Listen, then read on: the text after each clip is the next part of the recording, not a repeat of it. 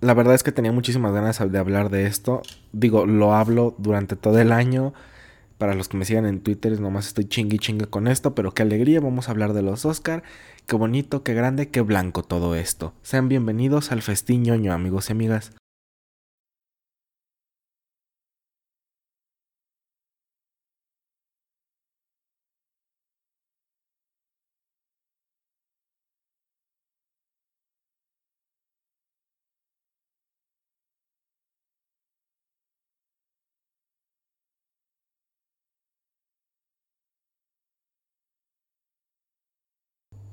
¿Qué tal chicos? Sean bienvenidos a un episodio más del Festiñoño, episodio 6 del Festiñoño, episodio número 3 de los sábados de peda, donde discutimos un tema específico de la semana de la cultura pop, ya sea cine, televisión, videojuegos, anime, radio, literatura y cosas que nos gusta esta bandita.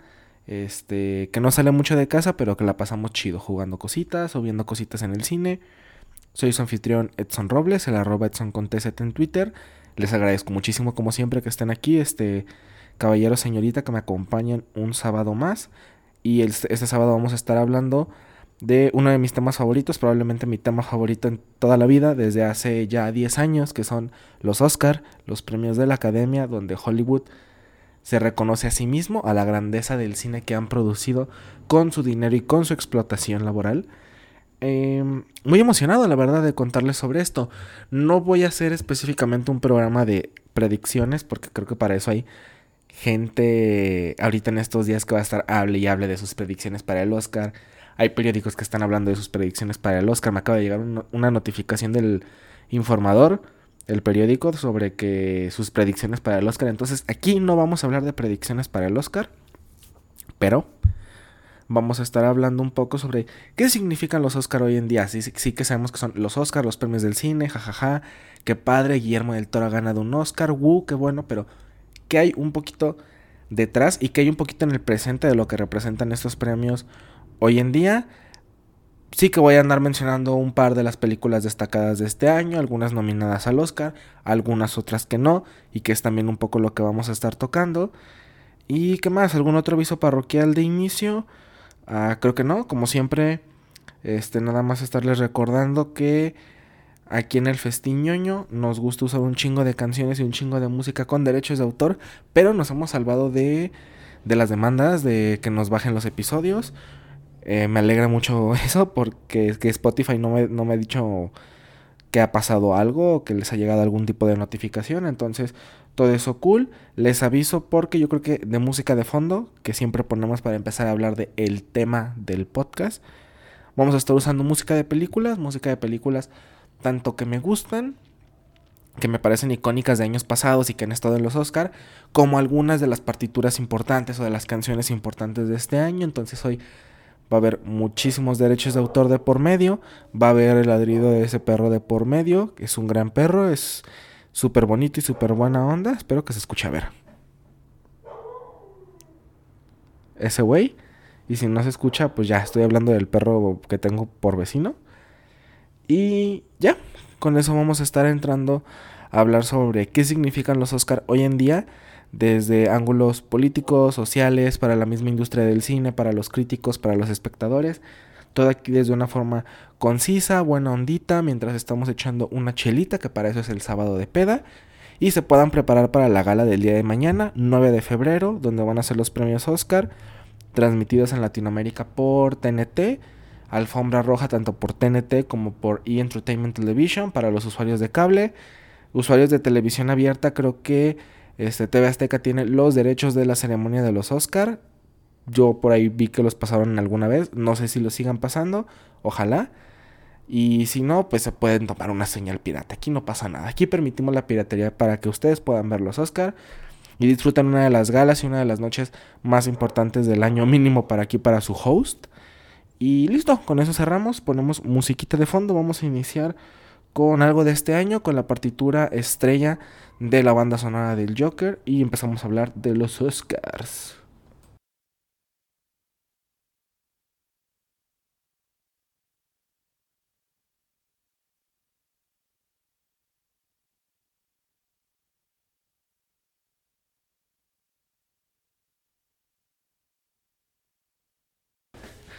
Bueno, antes de hablar un poco de la situación de la industria, bla, bla, bla, todas esas cosas presuntuosas que dije que vamos a hablar de los premios, me gustaría hablar desde el corazón sobre por qué me empezaron a gustar los Oscar, que sí viene un poco a consecuencia de por qué me empezó a gustar más ver películas, más el cine, me lo empecé a tomar más en serio.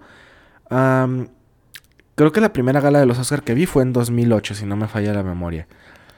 2009 me dio un poco igual, después ya la empecé a ver regularmente 2010, pero me acuerdo mucho de la gala del 2008 porque estaba nominada El curioso caso de Benjamin Button, la película de Brad Pitt donde nace viejito y se muere bebé, que está hecho por David Fincher. Que a mí me gustó mucho cuando la vi, tenía 10 años cuando la vi, me parecía, uff, cine en su máxima, máxima experiencia. Me sigue pareciendo muy buena película, eh, casi 12 años después. Y era como muy bonito, ¿sabes? Yo decía, ah, qué padre, ¿no? O sea, la película que me gusta, ojalá gane esa cosa de mejor película, suena bien. Al final no gana, yo no conocía las otras, no dije nada al respecto porque yo desde chiquito sé que no voy a estar ahí de, de, de cagón diciendo, ah, tal mamada no merecía ganar, es que... Eh, o sea, sí lo, sí lo digo, pero lo digo no por el odio, sino por cómo ha crecido en estos años y cómo percibo Hollywood. Pero total, yo muy buena ondita en mi primera gala de los Oscar. 2009, no, no tengo recuerdos de la gala del 2009. Bueno, creo que... Creo que sí, un poco, porque fue el año de Avatar. Entonces tengo por ahí recuerdos de que quería ver cuántos premios se ganaba Avatar y al final pues nada que ver. Y le empecé a entrar, vi la gala del 2010, 2011, 2012, pero sí que las veía un poco como sin total entendimiento de a dónde me metía. Eh, cuando me lo empecé a, a tomar más en serio o empecé a hablar con más conocimiento de causa fue noviembre del 2012 a raíz del estreno de Skyfall, la película de Bond dirigida por San Méndez, que San Méndez ha vuelto este año a los Oscar con muchísimas chances de triunfo. Y empecé a ver como de cómo funciona, o sea, qué determina qué películas se escogen para mejor película o cómo la gente decide quiénes son, quién es el señor Oscar, eh, quiénes son los de la academia.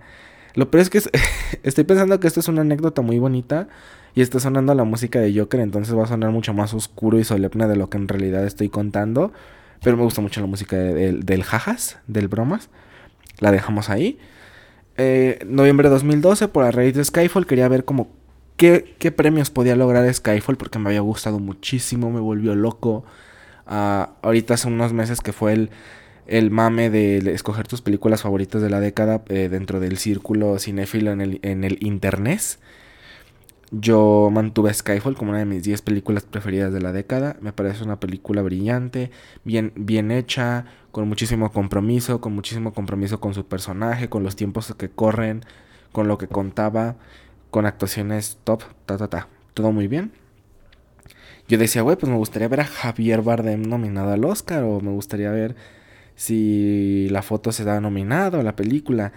Entonces descubrí una pequeña página que ahorita es todo un referente para los hablantes en español, que era premiososcar.net, una página dirigida por este Javier Navío, Juan Sanguino y Daniel, Daniel Mantilla, a quienes ya con ocho años después sigo teniendo de referentes y sigo aprendiendo muchísimo a partir de ellos y de lo que publican. Y empecé a ver que mm, cosas como mejor película se escogen un poco como campaña política. Se estrena la película en festivales.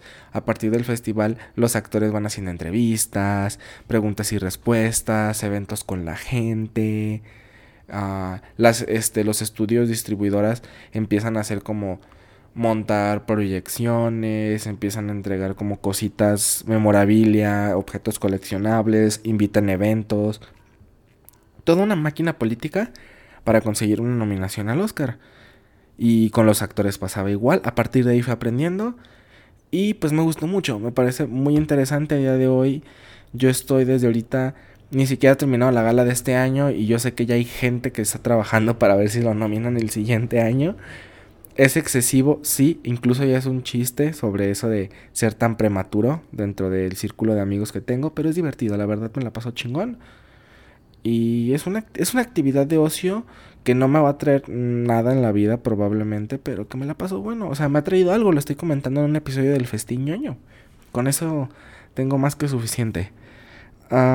ya con todo este pre de por qué estoy familiarizado con el mundillo de los Oscar, sí que ya quisiera entrar en terreno de qué significan hoy en día los Oscar en la industria, en lo que es Hollywood, porque sí que en esta década ha habido muchísima diferenciación y al mismo tiempo hay muchísima confrontación. Por un lado, tenemos que los Oscars siempre han sido de premiar el gran cine hollywoodense que le va lo suficientemente bien en taquilla, que tiene las suficientes buenas críticas, que es cine adulto, que es cine entre comillas clásico porque sigue este, ciertas doctrinas de que es ese cine de drama o es ese gran cine de espectáculo o es ese gran cine este, biográfico o es este gran cine de guerra que inculca valores que tenemos no como industria, porque Hollywood de repente, ya sea por quedar bien con la gente o porque de verdad es genuino, llega a ir contracorriente de valores más tradicionales, ha pasado más en los últimos cinco años, y dentro del mismo Hollywood se contestan como de, eh, tranquilo ahí, maldito progre. Porque ya saben, todos los progres somos malditos al parecer. De estos valores americanos premian ese tipo de cine. Eso es por un lado. Por el otro lado, estos últimos cinco años ha habido una creciente ola de aumento en el cine independiente, en el cine de bajo presupuesto, en el cine, en cine de pequeños autores que se convierten en películas de gran culto, de gran prestigio, el cine de autor, vaya. Y que han estado más presentes en las galas de los premios. Algunos ejemplos recientes pueden ser la flamante ganadora y que le quitó los 16 segundos de mejor película a La La Land Moonlight, eh, dirigida por Barry Jenkins. Otro ejemplo increíble para este año podría ser El fenómeno Parásitos, dirigida por Bon Joon-ho, la película surcoreana que habla sobre la lucha de clases, sobre las dinámicas familiares, sobre cómo hay que matar a los ricos. Eh, que es una película que aparte de ser como un corte más de cine de autor, menos del gran cine espectáculo que Hollywood llega a ser, es una película que tiene que no es en, en inglés, es, es en coreano, porque es una película proveniente de Corea. Están premiando al cine internacional. Los Oscar llevan ya varios años premiando al cine internacional con su categoría de mejor película extranjera, que le han cambiado el nombre a mejor película internacional recientemente. Pero siempre era como un poco la salida libre para. Ah, sí. Qué padre tu película este, española, qué padre tu película escandinava. Toma tu Oscar, deja de estar chingando. Eh, déjanos premiar a lo de nosotros, a nuestra a nuestro cultivo. Ahora las cosas han cambiado un poco, tenemos películas como Parásitos, como Roma, como Amor de Michael Haneke, que es francesa, que es cine chiquito y contundente, que... Pues este, tipo de cine no marca Hollywood, este cine del que siempre se jacta los cinéfilos o los fanáticos del séptimo arte más exquisitos, como me gusta decirles, de que carnal, ¿cómo que estás viendo Misión Imposible? ¿No has ido a ver El Faro, dirigida por Robert Eggers? Y. Es ese tipo de cine. Mm, no critico el tipo de cine porque yo lo consumo y me gusta mucho. Critico al tipo de cinefilia que de repente tienen ciertos fanáticos de este tipo de cine. Pero al final es un gran punto y es algo a favor que tengamos una gala de premios que se quiera expandir más y que quiera ver más aristas de lo que el séptimo arte puede hacer. Y como les digo, al mismo tiempo sigue este cine clásico, tradicional. Hoy todos los perros están ladrando. Em, el cine clásico tradicional como la ganadora del año pasado, Green Book, dirigida por Peter Farelli, protagonizada por Aragorn, este Vigo Mortensen, Aragorn, el Señor de los Anillos, y que de hecho, déjenme. Ahora está sonando la música del Señor de los Anillos ahorita mismo. Qué buen timing el que tengo. Y Mahershala Ali, conocido principalmente por series como House of Cards. Eh, salió en la temporada de la serie de HBO True Detective. Salió en Moonlight. Su primer Oscar fue por Moonlight hace tres años. Volvió a ganar un segundo Oscar por Green Book. Es la historia de hombre blanco conoce a hombre negro. El hombre blanco es medio racista, pero tiene que trabajar para el negro y crean una bonita amistad que al parecer va a curar el racismo en todo el mundo. Es una película de señores que te hace sentir bien, que no es que esté mal hecha, pero sí que ya no cuaja un poco con los tiempos que hay, sobre todo porque parece estar hecha no como con la intención de existe el cine bonito, pero somos conscientes de que ya no estamos en tiempos de cine con este tipo de valores, sino que cine que plenamente cree que en 2019, 2020 el mundo sigue funcionando con esos valores, cosa que ya no está sucediendo. Ya no son tan fáciles las cosas, hay más confrontación, hay más diálogo, hay más cosas. Entonces, la industria está en constante cambio. Ah, veremos, eh, porque Parásitos parte como una de las favoritas principales para llevarse el premio gordo. Veremos si Parásitos es esa verdadero parteaguas que puede representar la, el cambio de tendencias en la academia. Una academia que eh, ha estado añadiendo, perdón, es que ya estoy pedo, y por eso no sé hablar. Bueno, nunca sé hablar, pero ahorita menos sé hablar. Eh, una academia que ha estado metiendo este, miembros más multiculturales, miembros de otros países, más miembros afroamericanos, más miembros asiáticos, más miembros de la India, más miembros este, a lo largo y ancho que pertenecen a la industria y trabajan para la industria en todo el mundo. Puede ser que Parásito sea el reflejo de que esos votantes se están haciendo notar, Veremos porque el año pasado ya había más votantes y al final terminó ganando Green Book. Eh, también hay que explicar un poco, eh, paréntesis de dos minutos, para explicar por qué de repente pasan este tipo de cosas. Y es muy técnico. Voy a dejar ahí en la descripción el enlace un video que lo explica mucho mejor que yo. Pero explicar por qué Green Book ganó el Oscar y no ganó otra película como Roma, pongamos. Eh, para hacer el voto en mejor película, si en este caso tienes 8 películas, tú haces tu acomodo de la que más te gusta a la que menos te gusta. Tienes que votar mínimo una película y puedes nomás votar una película que sea tu película número uno. Es el sistema preferencial. A partir del sistema preferencial se va viendo cuáles son las películas que tuvieron más números 8, que tuvieron menos cantidad de puntos en el voto de todo el sistema preferencial, de todo el voto acumulado. Se descarta esa película que tiene menos puntos y sus puntos se traspasan eh, de una manera equitativa que yo sigo sin entender ya después de varios años que este sistema está implementado. Esos puntos se reparten a las otras películas. Y la primera película que logra cierta cantidad de, de votos de mayoría entre la repartición y los números que logró es la que gana mejor película, por lo cual no siempre gana la película que tenga mm, más número uno, por así decirlo, porque no hay, una, película que tenga los número uno suficiente. Porque si tiene muchos número uno, es muy probable que tenga muchos números 8 o muchos números de 7, porque a la gente le gusta contraponer y chingar. Le pasó a películas como La La Land que llegaron muy, muy saturadas a la ceremonia a la hora de votar y hubo mucha gente que la votó en su 1 y hubo mucha gente que la votó en su 8, mucha gente que ni siquiera metió 7 películas y ni siquiera se tomó la molestia de votar a La La Land y, tenía su, y su competencia Moonlight era una película que igual no te parecía la mejor del año. A cierta cantidad sí, tienes tu cierta cantidad de números unos. Pero es una película que te da mucho respeto porque era una película bien hecha, bien estilizada. Y que además era una película de temática LGBTQ y protagonizada con un cast enteramente este afroamericano afrodescendiente. Entonces a huevo, iba a tener muchos números 2, muchos números 3 y al final ese consenso es estar para todos en un punto del promedio para arriba, te da más chances de ganar el Oscar que estar muy muy arriba, casi siempre. Entonces por eso ganó Green Book, que se enfrentaba el año pasado a películas como Black Panther, que se enfrentaba a películas, ¿qué otras películas hay en 2018 que ya no me acuerdo? Películas como Roma, que Roma probablemente fue el número uno de mucha cinefilia, pero también fue el número 8 de muchos que les aburrió, que no la entendieron porque es muy local, que un poco de xenofobia que es evidente.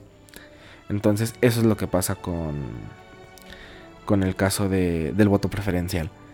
Con eso cierro con la parte de la industria. Quiero pasar un poco para lo político. Lo político. Hasta desde hace unos años se creó la tendencia de que siempre esperamos que los Oscars sean el hashtag Oscar So White. ¿A qué me refiero con el Oscar So White? Un fenómeno donde todos los principales involucrados en las categorías interpretativas, que es donde más se nota, pero pasa en todas las ramas, producción, vestuario, efectos visuales, sonidistas, editores. En todas pasa que hay mayoría blanca, caucásica, europea, este, de tez clara, albinos. Y se notó, se notó mucho en 2016, cuando todos los nominados tuvieron un pleno de, de gente blanca, teniendo interpretaciones este, de afrodescendientes sobre todo, creo que ese, no había tanto asiático por ahí en esa ocasión o tanto latino, pero por allí había muchísimo blanco, creó la polémica, la polémica sobre todo la inició Jada Pinkett Smith, la esposa de Will Smith, porque Will Smith estuvo chingue y chingue por lograr su nominación en Concussion a mejor actor. Concussion es una película de Will Smith descubre que los futbolistas de americano van a tener contusiones si no, si no saben qué pedo. O sea, si no descubren qué hacer para que ya no les den este, contusiones. Y Will Smith está muy bien, mm, pero al final no llega. En las otras categorías tampoco hay nadie y parece una oportunidad perfecta para reclamar algo que sí que es muy legítimo, que es a la falta de representación actoral, sobre todo ahorita que está creciendo este y se está tratando de diversificar Hollywood con diferentes ideas, diferentes creadores, diferentes propuestas, más mujeres, este, más diversidad cultural. Después pasa el siguiente año que Greta Gerwig se, se hace su boom independiente con Lady Bird y aunque llega la nominación de mejor director, em, mejor dirección, vaya, me, parece mejor decirlo así, mejor dirección, pues sí que estaba como de que, ay, sí, Greta Gerwig Ah, más que de a huevo porque quisieran. Entonces siempre ha sido una polémica la parte política. Los cambios sociales que se están reflejando en el mundo real se tienen que reflejar en Hollywood. Porque Hollywood es una plataforma para darle voz, aunque te la tenga que dar gente rica, pero es una plataforma grande, voz a temáticas y problemáticas sociales que se pueden hablar. Entonces, eh, justamente hace, hace, poquito se reavivó un poco porque en las nominaciones del BAFTA y en la posterior premiación que ya pasó el domingo pasado, los BAFTA son este, los premios que entrega la Academia Británica a la excelencia en cine. Igual, pleno, 20 nominados blancos, teniendo interpretaciones como Aquafina, que es una actriz asiática, Lupita Nyong'o, que es este actriz afrodescendiente, que tenemos a su se me fue el nombre. Eddie Murphy por Dolomite is My Name. Eddie Murphy, comediante negro de mis favoritos, brutal, increíble. Entonces eh, surgió esa temática de nuevo de que hasta qué punto, eh, si tienes, ven, no sé. La, la, cuestión aquí es porque los comentarios fueron de que, ay, ya van a empezar con su corrección de a huevo, no es de a huevo, los nominados están bien, los nominados efectivamente, los 20 blancos que estaban ahí, están muy bien.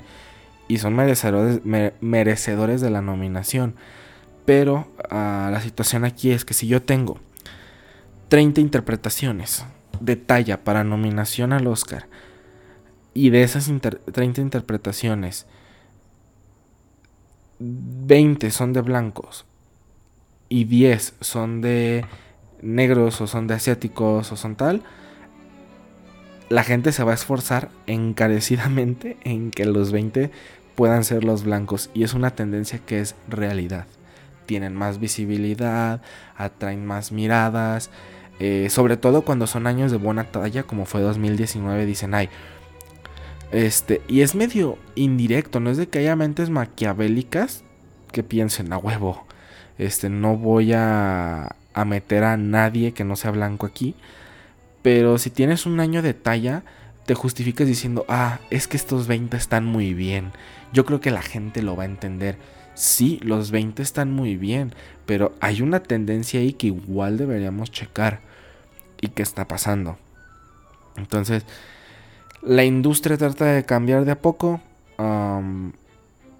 les digo, al final Parásitos es una prueba de fuego este domingo para ver hasta qué punto Hollywood está decidido a cambiar ha ganado el premio al mejor reparto en el sindicato de actores hace dos semanas. Para mí eso no es indicativo de nada, ni tanto a nivel estadística para ganar el premio, ni tanto a nivel cultural, porque tenemos películas como Black Panther que ganaron el año pasado y en un año no es como que haya visto mucho cambio, en realidad todo lo contrario, tuvieron grandes películas de el cine negro este año como Us, nosotros de Jordan Peele, el director de Get Out, The Last Black Man en San Francisco, que es este cine independiente de nivel, entonces, esa estadística a mí no me sirve de mucho. Veremos si la industria quiere tomarse en serio esta nueva década, una nueva década en la que tenemos que de 2020 las cinco películas más esperadas son películas dirigidas por mujeres. Está Aves de Presa, que ya para este punto se habrá estrenado. Aves de Presa, la película de Este Harley Quinn y sus compañeras combatiendo el crimen muy a la Deadpool. Tengo muchas ganas de verla. Este, no he visto nada, casi nada de trailers porque quiero disfrutarla en las salas. Este, tenemos este, franquicias de Marvel como Los Inmortales.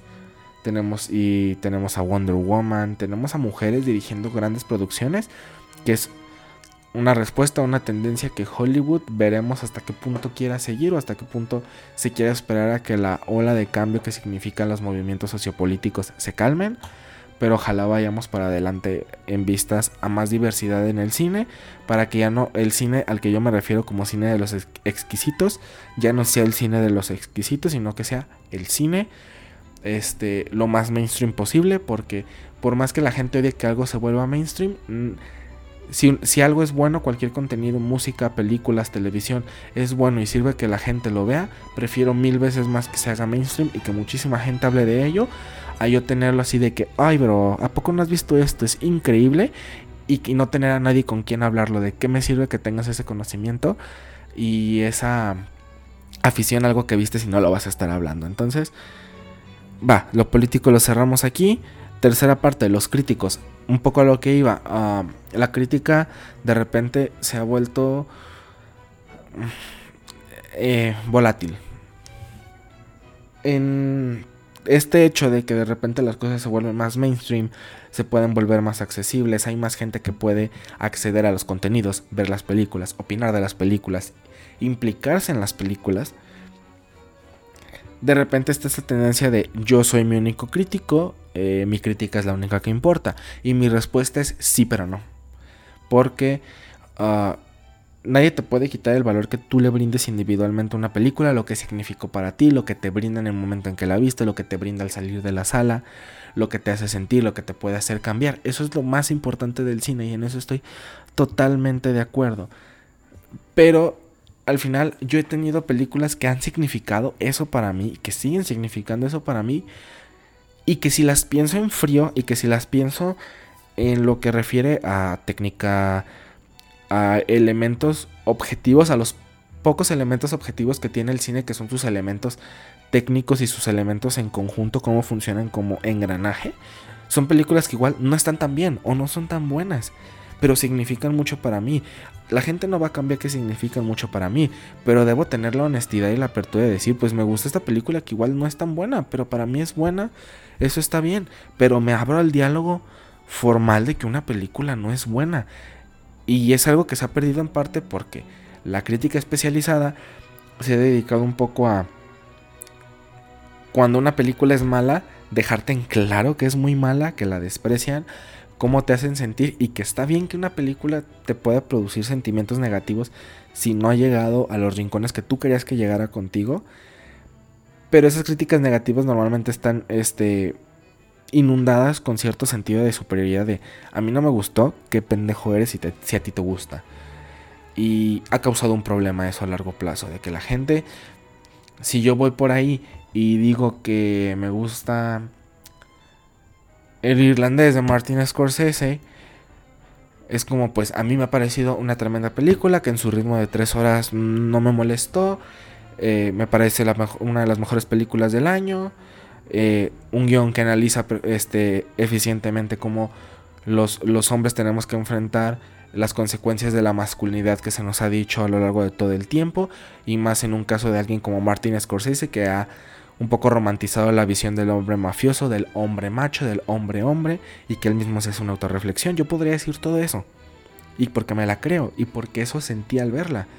Pero al mismo tiempo, cuando la veo, puedo pensar, a ver, es que yo sé que si alguien no ve este tipo de películas, la duración es abrumadora, puede que se aburra, este, puede que no le guste, puede que le parezca frustrante, puede que haya personas que digan, hay más cine de hombres, ¿para qué te quiero? Y está bien me parece totalmente válido que eso también perciba una persona. Pero si yo voy y digo, me gusta el irlandés, hay de dos. O me dicen, muy bien, bro, eres un genio. O no mames, pinche película aburrida y ya. Es como, buscamos el polo de pertenecer al lado de lo amas o lo odias. Y creo que muy pocas películas eh, de verdad deberían estar en un puesto de lo amas o lo odias porque el cine es un claroscuro como la mayoría de las cosas. Entonces la crítica ha causado un problema que yo no sé si vaya a poder solucionar a largo plazo. porque la gente identifica la mi crítica es la única que importa, como me da igual analizar lo que se tenga que analizar del cine si no me interesa, porque hay cosas que de a huevo se tienen que analizar en el cine, aunque no las veamos importantes en el momento, que ayude a mínimo establecer un punto medio de lo que significa una película, porque a mí el ejercicio de la crítica cinematográfica me mama, me creo que ayuda a que la gente se pueda dar cuenta de cómo el cine es una forma de arte, que no se quede en lo que muchos llaman forma de entretenimiento vacía, porque hay aspectos técnicos formales y académicos que están ahí en el cine que están en todas las películas y que sí determinan que alguna tenga mayor calidad en materia académica de lo que es el cine que otra. En lo que significa para ti, eso sí queda totalmente en ti, pero creo que hay que tener el acomodo como espectador y hay que tener la sensibilidad como crítico y la empatía de entender los dos lados para poder crear un debate sobre cine verdaderamente sano. Y los Oscar al final no ayudan mucho porque cuando salen las nominadas es como, vaya puta mierda, no lo merecía. Cuando gana una película, vaya puta mierda, no lo merecía. Y para mí la única forma de determinar si una película merece o no ganar el Oscar a Mejor Película es pensar si va a superar la prueba de los años, de que va a ser la gala 92, o sea que tenemos 90 ganadoras más, porque en la primera gala ganaron dos películas, no, entonces tenemos más de 90. Total, soy malo en matemáticas, a lo que voy es, tenemos 90 películas en promedio que son el referente de la excelencia en el cine que es lo que juraría el título de ganarte el Oscar a Mejor Película. Entonces, tienes que pensar tú como votante a largo plazo, por más que te guste tal una película, esa película va a sobrevivir a la prueba del tiempo, esa película es atemporal, esa película tiene valores que van a seguir a lo largo de los años, esta película tiene un conjunto técnico que va a seguirse valorando positivamente en las escuelas de cine o entre los comentarios de, la gente. Esta película es lo suficientemente cine para aguantar el paso de los años y a partir de ahí determinas. Si tú votas con pasión y a ti te gusta una película y gana la que, la, la que le tienes más pasión y te igual que pase el, plazo del el paso de los años, está bien. Yo sí lo considero un poco así y aún así insisto las películas significan lo que uno quieran y eso está bien. Period, punto. Y paso a la última parte, que es eso, el espectador. Eh, cada día menos gente ve las galas de los Oscar. Eh, uno, porque muchas de las películas nominadas de repente no tienen la taquilla esperada, porque no tienen la promoción esperada, porque no es el cine que se consume en ese momento, porque a los espectadores no les interesa, porque no se tiene tiempo, porque no hay suficientes proyecciones. Son diversos factores que de todo el conjunto que hemos hablado en los minutos anteriores, de todo el movimiento que esperemos represente el nuevo Hollywood de esta década y del que quiero ser parte y del que quiero y espero poder ver durante los siguientes años, que el coronavirus no nos mate o que no nos mate nada, eh, veremos cómo avanza eso para el espectador.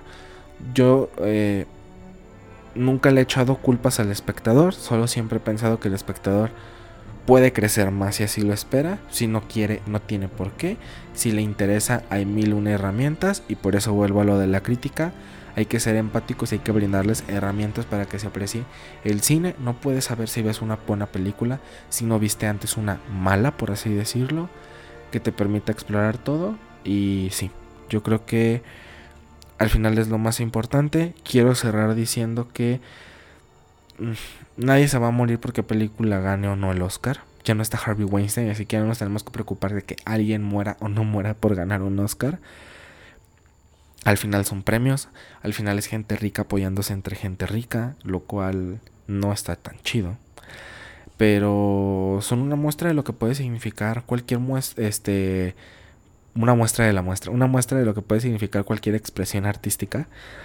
Eh, un recordatorio y una plataforma para poder visualizar tal vez cine que no has visualizado, que sea bueno o malo para ti, ya lo decidirás tú viéndola, pero sirve como plataforma, son muy divertidos de ver, ves muchas estrellas, yo soy muy fanático del fenómeno de las estrellas de cine, puede que esté mal, sí, soy muy fanático, he crecido con eso, le trato de ver lo más positivo, trato de discernir lo malo y lo sigo disfrutando año con año y espero poder seguirlos disfrutando año con año, echando una cerveza con los amigos, hablando con mis amigos. He hecho amistades totalmente importantes para mi vida a partir del cine y sobre todo a partir de los Oscar.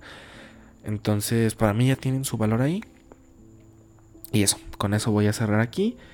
Este, les agradezco mucho por acompañarme en el sabadito de peda. Eh, les recuerdo la gala de los Oscars, los 92 premios de la Academia son este domingo 9 de febrero a las 7 de la noche por TNT aquí en Latinoamérica o una señal pirata, la que sea de su elección y la que les lance menos publicidad, que yo sé que es muy molesta la publicidad cuando te metes a sitios piratas, a ver cosas que no puedes encontrar fácilmente de eventos en vivo. algo más, aviso parroquial, recordarles, El Festiñoño es una producción de Nuevo Media, una cadena de podcasting eh, radicada en Guadalajara, Jalisco, México. Tenemos podcasts como este, El Festiñoño, que hablamos de cultura geek, videojuegos, anime, cine, televisión, literatura, eh, tecnología, YouTube, estas cosas que me gustan mucho a mí, Edson Robles. Eh, tenemos el 101 de las cosas, dirigido por Iván Orozco, una persona eh, debatiente con increíble ritmo, muy carismática, muy alegre, donde en el 101 de las cosas se discuten terminologías, noticias, comentarios, este, más formales, mucho más de cosas en serio, no como aquí en el festiñoño, que aquí somos cosas en serio pero no al mismo tiempo. Eh, el Rante dirigido por Dante Armiaga, un programa donde él discute las cosas que más le hacen enojar durante la semana, igual con un timing muy cómico, también Dante debatiente, son personas con un léxico de nivel, no como yo, y que siempre respeto y admiro mucho. Y Los Perros del Mike, un podcast de una de mis otras grandes pasiones de la vida, la lucha libre, dirigido por mí por Dante, discutimos la lucha libre desde un enfoque para que la gente pueda, es un pro, como Dante quiere llamarme, pero no soy un pro. Conozco, me gusta el negocio, tal. Es un pro contra un noob, un nuevo en esto. Discutimos cómo es la lucha libre, movimiento, o sea, cómo se crean los movimientos, cómo funciona la, teatralidad del medio, sobre luchadores, perfiles específicos, las empresas, todo esto, este, los eventos, todas estas cositas las discutimos ahí en los perros del Mike. Y listo, yo creo que con eso vamos a estar cerrando. Déjame cómo voy de tiempo. Sí, yo creo que sí. Y ya, nada más que agregar. Los veo el siguiente miércoles. Este. Aquí en el Festiñoño. Les recuerdo que pueden seguir las redes sociales de Novo en la descripción del video. Están todas. Eh, voy a dejar también el link para todas las partituras, bandas sonoras que utilicé para el programa de hoy. Vamos a estar cerrando aquí con una de las nominadas a mejor canción original de este año. Es I'm, Gonna Love Me Again de Elton John, nominada por la película Rocketman, un biopic sobre la vida de Elton John. Increíble, una de mis películas favoritas del año porque soy mi fan de Elton John. Así que con esto cierro, los quiero mucho, les agradezco su escucha un abrazo y les digo, espero es que nos escuchemos aquí el miércoles en el festiñoño. Todo depende de si me devuelven el micrófono antes, así que sale, chao.